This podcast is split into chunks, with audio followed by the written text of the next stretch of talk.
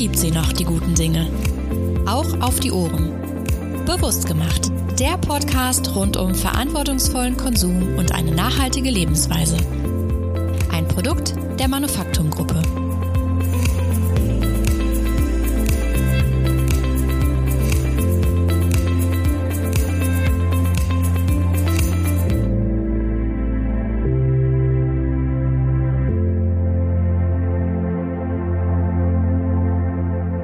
Was ist für Sie ein innovatives Produkt? Ein Produkt, das neue Wege aufzeigt. Innovativ? Es muss ausgefallen sein und nicht überall erhältlich sein. Das ist etwas, was ich nicht überall finde. Ja, innovativ, also halt einfach auch auf der Nachhaltigkeit basierend, wenn man die Dinge halt reparieren kann. Ja, es muss auf jeden Fall funktional sein, also dabei eine schöne Form haben und äh, ja, muss also einen gewissen Nutzen auch mit sich bringen. Also nicht nur schön anzusehen, auch einen schönen Nutzen mit sich bringen.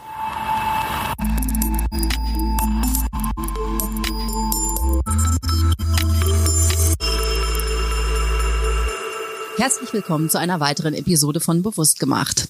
Heute mit dem Thema Innovation im Produktdesign und einer neuen Stimme. Mein Name ist Rebecca Hofmann und ich werde in der nächsten Zeit meine liebe Kollegin Theresa Jalcin vertreten, die kurz davor ist, sich in die Babypause zu verabschieden. Bei mir zu Gast ist heute Markus Stallberg. Markus ist Produktdesigner, Interieurdesigner, Tischlermeister und hat mit Stallberg Möbel und so sogar schon ein eigenes Möbellabel gegründet. Hallo Markus, schön, dass du da bist. Hallo, vielen Dank für die nette Anmoderation. Was ich noch nicht erwähnt habe, ist, dass wir seit ein paar Monaten Kollegen sind. Du bist mit einer, wie ich finde, ziemlich spannenden Aufgabe zu Manufaktum gekommen.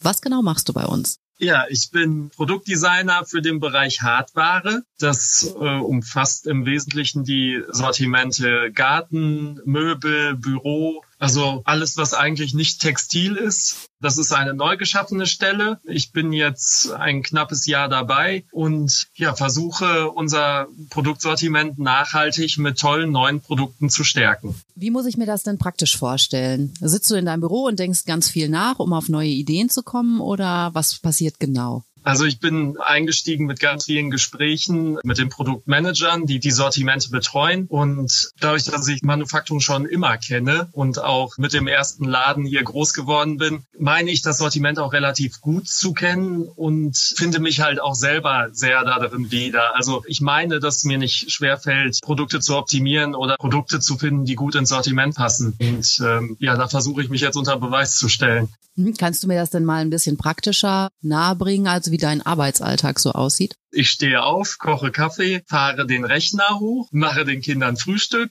Wenn der Rechner hochgefahren ist, kommt erstmal fünf Minuten Recherche zum Witz des Tages und dann beginnt die eigentliche Arbeit. Also von zu Hause habe ich dann die Möglichkeit, mir zu überlegen, ob ich in die hauseigene Werkstatt gehe und Modelle baue oder ob ich am Rechner arbeite. Und eigentlich ist es dann so, dass ich Skizzen mache, Entwürfe zusammentrage. Das kann eine Handskizze sein, das kann aber auch ein 3D-Rendering sein, dass dann meine Arbeitskollegen auch davon überzeugt sind, dass das ein gutes Produkt ist und dass es sich lohnt, das ins Sortiment aufzunehmen.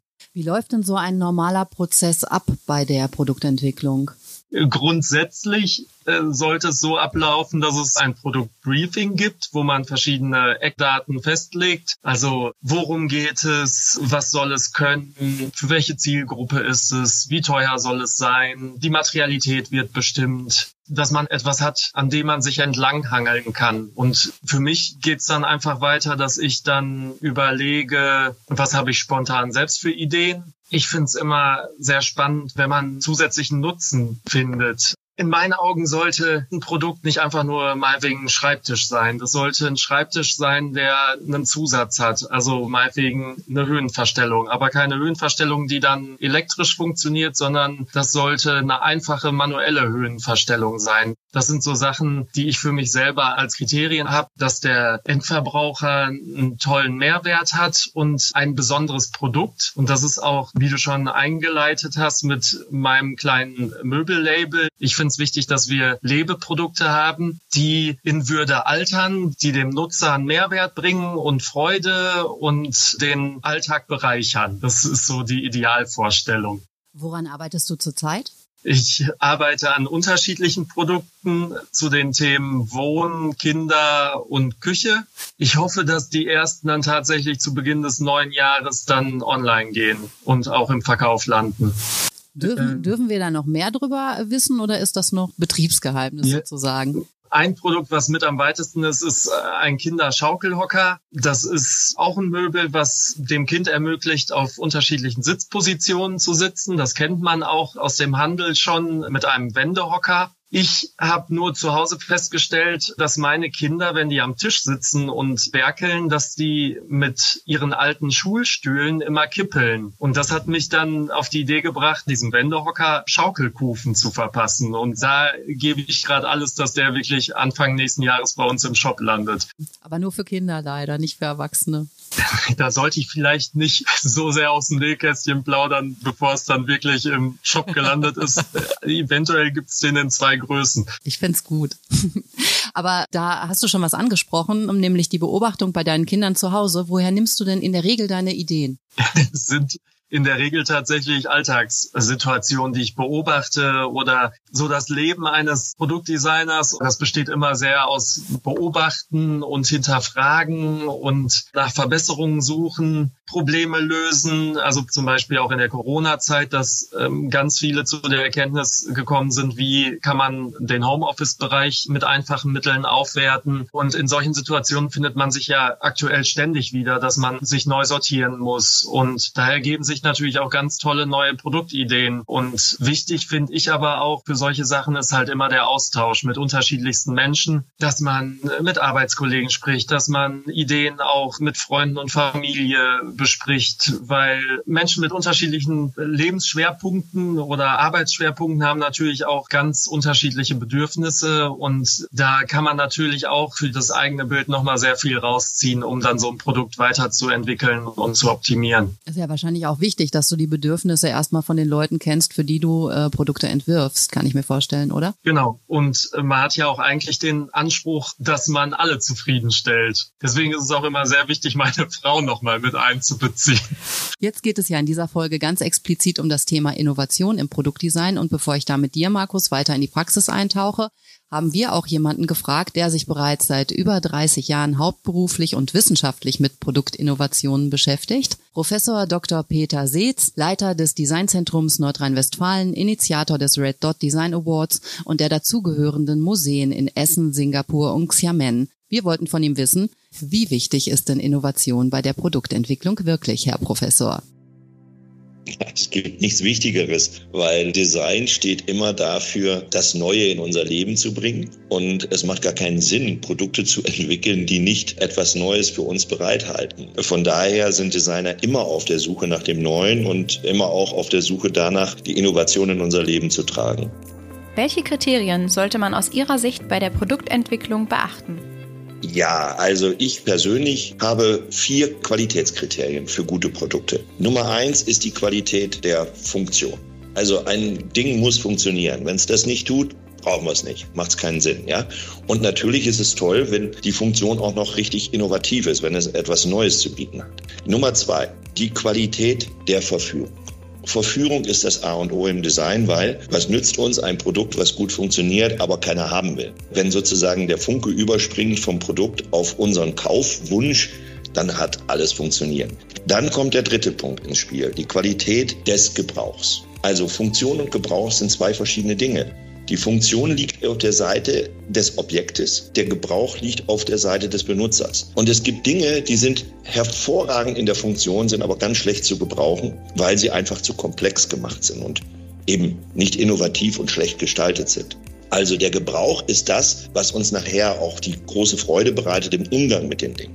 Und dann Last but not least kommt dann die Qualität der Verantwortung ins Spiel. Und ich meine jetzt Verantwortung im ganz weiten gesellschaftlichen Sinne. Also nicht als rein ökologische Verantwortung, sondern auch als soziokulturelle Verantwortung. Zum Beispiel die Frage, braucht die Gesellschaft dieses Produkt oder braucht es sie nicht? Also zum Beispiel all diese ganzen vielen Wegwerfartikel und so weiter und so fort. Da muss man sich auch als Designer fragen, ist das sinnvoll, sowas zu machen? Ja, und auch natürlich als Hersteller. Oder auch zum Beispiel bei der Verantwortung spielt die Materialwahl eine sehr, sehr große Rolle. Ja, dass man also versucht, umweltfreundliche, ressourcenschonende Materialien zu verwenden, recycelbare Materialien zu verwenden und so weiter. Und darin besteht ja dann auch schon wieder ein ungeheurer Innovationsaspekt. Also die verwendeten Materialien, die neuen Prozesse, die bei der Herstellung von Produkten angewandt werden, all die stehen dann auch an sich nochmal wieder für einen ungeheuren Innovationsprozess. Ist Produktdesign dann heutzutage teils verwässert, weil Dinge konstruiert werden, die eigentlich unnötig sind? Ja und nein. Ich glaube, das hat sich im Laufe der Jahrzehnte nicht viel geändert. Es gab immer irgendwelche Gimmick-Produkte oder auch überflüssige Produkte. Ja, also Kitsch zum Beispiel ist ja nicht erst in der heutigen Zeit entstanden. Also offensichtlich gibt es auch einen Hang zum Kitsch oder einen Hang zum Überflüssigen bei uns Menschen. Manche finden das schön, manche mühlen sich ja auch gerne zu mit unnützen Dingen. Also die packen das alles in Regale rein und heben alles auf und so weiter und so fort.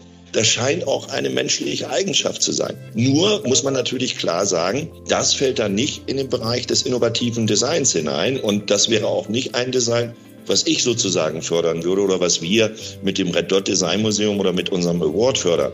Da achten wir dann schon darauf, dass die Produkte, die wir da auszeichnen, dass die auch wirklich eine Bereicherung für unser Leben darstellen und nicht einfach nur noch mal mehr Müll in unser Leben reintragen.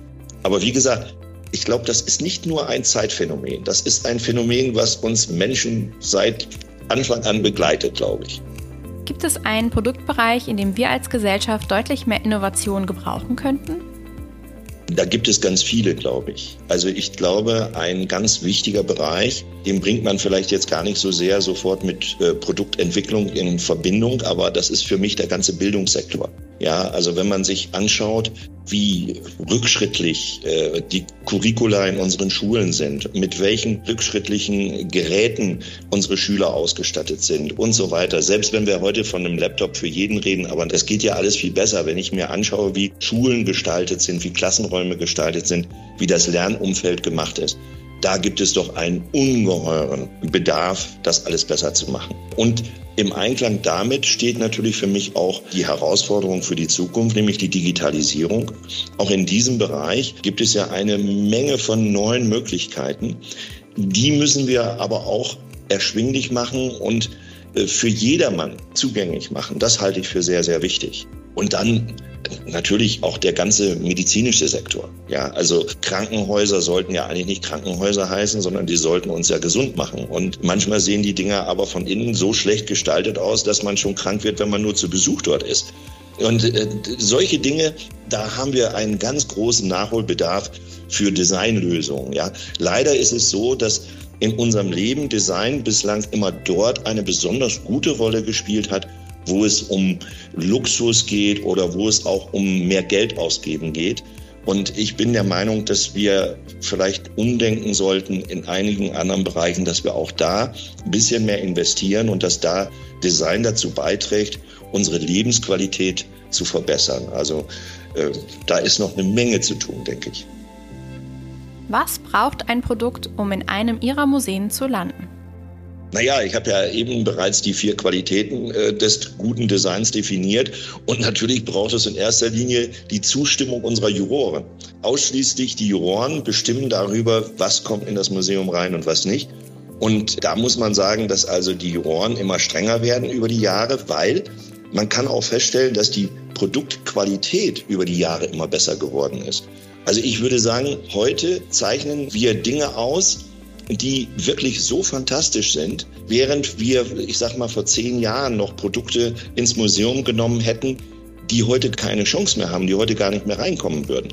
Daran sieht man auch, wie wichtig so eine Art Designwettbewerb und auch so ein Museum ist, als Gradmesser zum Beispiel auch für die Innovationsentwicklung einer Gesellschaft. Ja, das ist mit unser Ansatz, dass wir auf diese Art und Weise dazu beitragen, Designer und Unternehmer zu qualifizieren und besser zu machen indem sie sich heute vergleichen mit gestern und indem sie sozusagen dann die Zukunft entsprechend neu gestalten und besser machen. Ja, Markus, jetzt wissen wir, was du tun musst, um mit deinen Produkten irgendwann mal in einem Museum zu landen. Wäre das was für dich? Ähm, ja klar, ist das natürlich auch eine Auszeichnung, wenn man sagen kann, man hat einen Red Dot Award verliehen bekommen. Nur ich finde für uns jetzt, Manufaktum ist es das Größte, wenn wirklich äh, die Kunden die Produkte auch kaufen und man merkt, dass es halt auch Zuspruch bei unseren Kunden findet. Und genau die Überlegungen, die man da reingesteckt hat. Und das Herzblut auch auf eine Art, weil ich meine, jedes Produkt, was ich so versuche zu erwecken, da steckt natürlich auch Persönlichkeit von mir drin. Und meine Ideen, meine Überlegungen, mein Schweiß auch ein Stück weit, bis es zum Produzenten geht. Und da ist natürlich das Wichtigste, dass wirklich die Anerkennung vom Kunden auch kommt. Wie wichtig ist es denn, den richtigen Produzenten zu finden und wie schwierig ist das vor allen Dingen auch? Es ist sehr problematisch, weil neben den Produktionsmöglichkeiten, die man halt braucht, muss ja auch das vom Preis her passen und nicht jede Idee lässt sich halt so im ersten Schritt dann direkt beim Produzenten auch umsetzen. Also es geht auch immer darum, dass man den Produzenten auch mit ins Boot holt und ihm nicht zu viel Details vorsetzt, weil ich finde es wichtig, dass auch der Produzent in der Lage ist, seine Produktionskapazitäten genau unterzubringen und mit seinen Möglichkeiten Möglichkeiten auch das möglichst beste Ergebnis dann zu erzielen und die Details nach seinen Möglichkeiten auch ideal auszuarbeiten. Zurück zum Thema Innovation. Du kommst ja jetzt aus der Praxis. Was ist für dich persönlich Innovation in der Produktentwicklung und wie wichtig ist das für dich? In unserer Gesellschaft verbindet man Innovation schnell mit technischem Fortschritt. Und ich finde, Innovation ist das Lösen von Problemen und ja, Innovation entsteht durch Zusammenarbeit. Äh, in meinen Augen geht es nicht darum, das Rad neu zu erfinden. Also Innovationen ergeben sich manchmal durch Veränderungen in unserer Gesellschaft, durch Notwendigkeiten, die sich einfach durch bestimmte Situationen ergeben und man gezwungen ist, zum Beispiel den Arbeitsplatz neu zu denken. Ist man dann als Produktdesigner quasi ein bisschen getrieben von den Entwicklungen der Gesellschaft? Nein, man ist nicht zwangsläufig getrieben. Ich finde, Innovation ist immer eine Art Mehrwert schaffen für den Verbraucher. Wobei das auch so ein persönlicher Anspruch ist. Also ich versuche nicht die stylischste Karaffe oder den stylischsten äh, Stuhl zu machen, sondern bin da schon so getreu der Linie, dass man altbewährte Sachen nimmt und die in unsere Zeit transferiert und vielleicht auch einfach nur Fragmente dann von altbewährten nimmt und das in einem neuen Kontext zu einem tollen Produkt verpackt. Das ist für mich eigentlich dann die wahre Innovation. Wie würdest du denn Innovation bei Manufaktum sehen? Hast du da ein bestimmtes Produkt als Beispiel? Überleg gerade, dadurch, dass wir so ein vielseitiges Sortiment haben, ist es schwer zu sagen, was da ein besonders innovatives Produkt ist. Da sind wir auch irgendwie bei Bewertungskriterien. Zum Beispiel der Granatanspitzer zeichnet sich dadurch aus, dass es quasi ein Monoblock ist. Also man hat ein Material, wo es rausgefertigt ist und da wird dann eine Schneide angeschraubt und man hat einen super Anspitzer, der über Jahrhunderte lebt. Und bei der Küchenmaschine ist es dann, dass sie nicht wie herkömmliche Küchenmaschinen rotiert, sondern halt sich die Schüssel dreht und so der Teig immer gleichmäßig vom Rand weggeknetet wird, was, wenn man drüber spricht, eigentlich ganz toll ist und so simpel. Also da fehlt mir tatsächlich jetzt zu sagen, was das innovativste Produkt für mich ist. Ich habe äh, seit Jahren immer gerne die Anspitzer Bleistift-Kombination von Faber-Castell bei uns gekauft, weil man das super immer äh, in der Hosentasche anklipsen konnte und man hatte alles dabei. Das ist auch eine Form von Innovation. Ja, du hast ja gerade auch ein schönes Stichwort genannt, nämlich die Simplizität. Sind für dich gute Innovationen, sind die simpel? Grundsätzlich sollten sie auch in irgendeiner Form unscheinbar sein, dass es äh, so vom Nutzen her ganz vertraut ist. Und beim zweiten Betrachten fällt dann erst auf, was für einen tollen Mehrwert es dann bringt. Mhm. Also ja, Produktinnovationen sollten auch auf eine Art dann äh, simpel sein. Wenn du jetzt ein neues Produkt entwickelst, bist du ja nicht immer in der glücklichen Lage, spontane Ideen haben zu können, die dir so auf der Straße oder bei deinen Kindern begegnen, sondern in der Regel bekommst du ja als Produktdesigner auch Aufträge. Wie gehst du vor, wenn du zielgerichtet arbeiten musst, um ein Produkt zu entwickeln? Grundsätzlich ist das Entscheidende erstmal, sich zusammenzuschreiben, worum soll es gehen und was ist genau die Aufgabe. Und auch, was sind die Erwartungen, die damit verbunden sind vom Produktmanager meinetwegen. Und wenn dann auf Anhieb die Ideen ausbleiben, dann sollte man positiv bleiben. Man stolpert nicht direkt über eine gute Idee. Also ist eigentlich immer getreu dem Motto Trial and Error. Man nähert sich dann einer guten Idee auch aus unterschiedlichen Richtungen und manchmal manchmal sind es wirklich auch Ideen, die zusammenspielen, ob es dann ein Zusammenspiel aus Materialität und Gestaltung ist oder man hat schon irgendwie eine Form im Kopf, aber die passt noch nicht zum Material und dann irgendwie fügt sich's dann dieses Positivbleiben äh, zielt immer darauf ab, dass ich sage, egal welche Entscheidung man trifft, man weiß ja in dem Moment gar nicht, wo es einen noch hinführt. Und am Ende, wenn man dann das Produkt dann vor sich stehen hat, dann kann man die einzelnen Puzzleteile erst dann wirklich bewerten und sagen, das war gut oder das war schlecht, was man da für Entscheidungen getroffen hat. Und ich denke auch immer, noch der kleinste Schritt ist immer ein Schritt in eine Richtung. So verkehrt kann es gar nicht sein vor allen Dingen in Bereichen, wo man vielleicht sich dann schwer tut, hilft das dann in kleinen Schritten zu denken und sich viel auszutauschen zu den Ideen und so nähert man sich dann so einem Produkt dann auch an. Hast du da feste Zeitabschnitte, in denen du Produkte entwickelst? Ich versuche meine Woche so zu gliedern, dass man sich so Zeiten setzt, wo man dann wirklich gezielt sich nur um 3D-Renderings oder Computerarbeit kümmert oder dass man Ideen zusammenträgt. Das Problem ist einfach, dass man das meistens nicht beeinflussen kann, wann man über was stolpert besonders wenn es dann um Details geht oder Material, was vielleicht spannend oder passend sein könnte. Das läuft einem dann auch mal sonntags morgens über den Weg oder beim Kaffeekochen kommt man auf die Idee, Mensch, das könnte man ja so und so machen. Also eigentlich ist es dann auch wirklich ein 24-Stunden-Job, weil den Kopf kann man ja auch nicht beeinflussen. Der denkt halt vor sich hin. Ja, und dann, wie gesagt, Schritt für Schritt nähert man sich dem an und versucht dann die Lösungen für Produktprobleme zu finden. Bleibt das denn bei dir in so einem virtuellen Raum, deine Produktentwicklung, oder baust du auch Modelle? Wie darf ich mir das vorstellen? Die Entscheidung treffe ich immer selbst, wie weit ich das digital oder mit Skizzen löse und wann ich anfange, im Modell zu arbeiten gestalten, ob es als 3D-Druck ist oder in Pappe oder in Holz. Für mich ist es auch immer sehr naheliegend, dass ich dann einfach mich in die Werkstatt stelle und anfange, Holz zuzuschneiden und Formen zuzusägen, zu drechseln, weil immer vorm Rechner sitzen und einfach nur 3D-Zeichnungen anzulegen, das ist dann auch nicht sehr befriedigend. Also es ist dann auch irgendwann schön zu sehen, wie Dinge dann im Material wirken und wo vielleicht auch noch Handlungsbedarf ist und an welchen Stellen man weiter weiterfallen kann. Also das ist so das Spannende und das Tolle auch an diesem Beruf. Hast du auch schon mal festgestellt, dass du ein Modell gebaut hast und dann hast du gesehen, es klappt gar nicht so, wie ich mir das vorgestellt habe?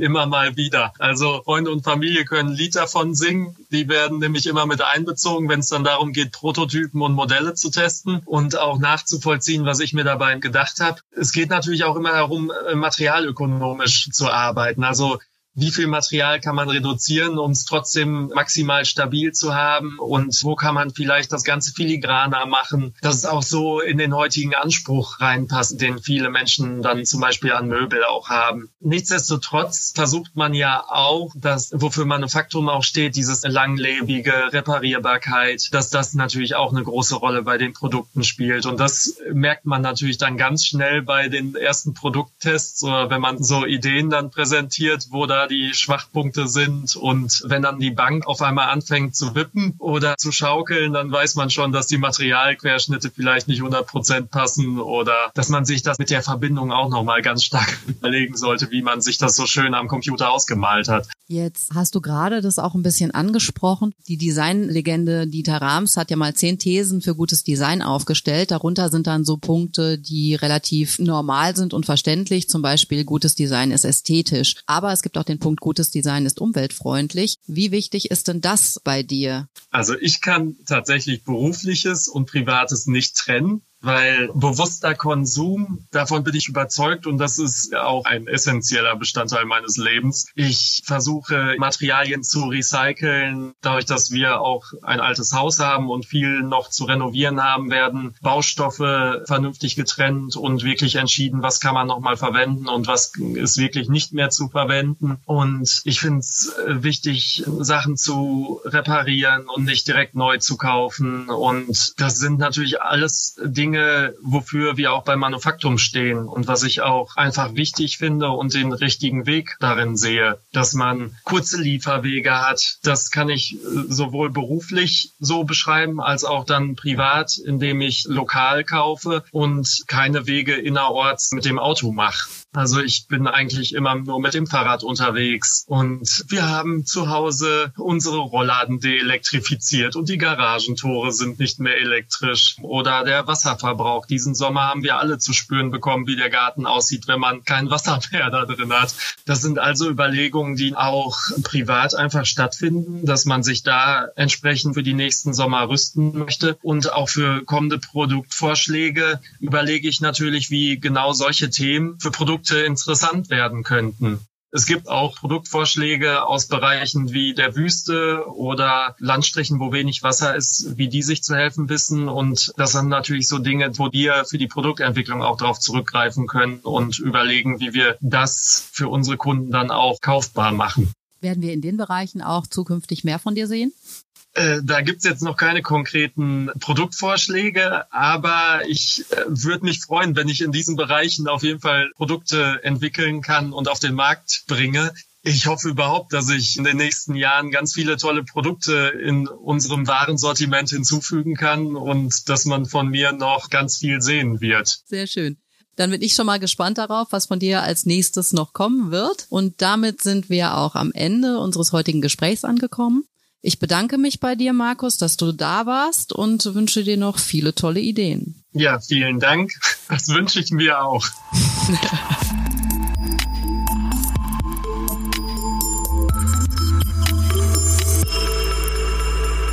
Und auch bei Ihnen bedanke ich mich, liebe Hörerinnen und Hörer. Schön, dass Sie wieder dabei waren. Wenn Sie Lust haben, in 14 Tagen gibt es bereits die nächste Episode. Dann geht es um das Thema Innovationsförderung. Bis dahin verabschiede ich mich von Ihnen, wünsche Ihnen alles Gute und nicht vergessen, leben Sie bewusst.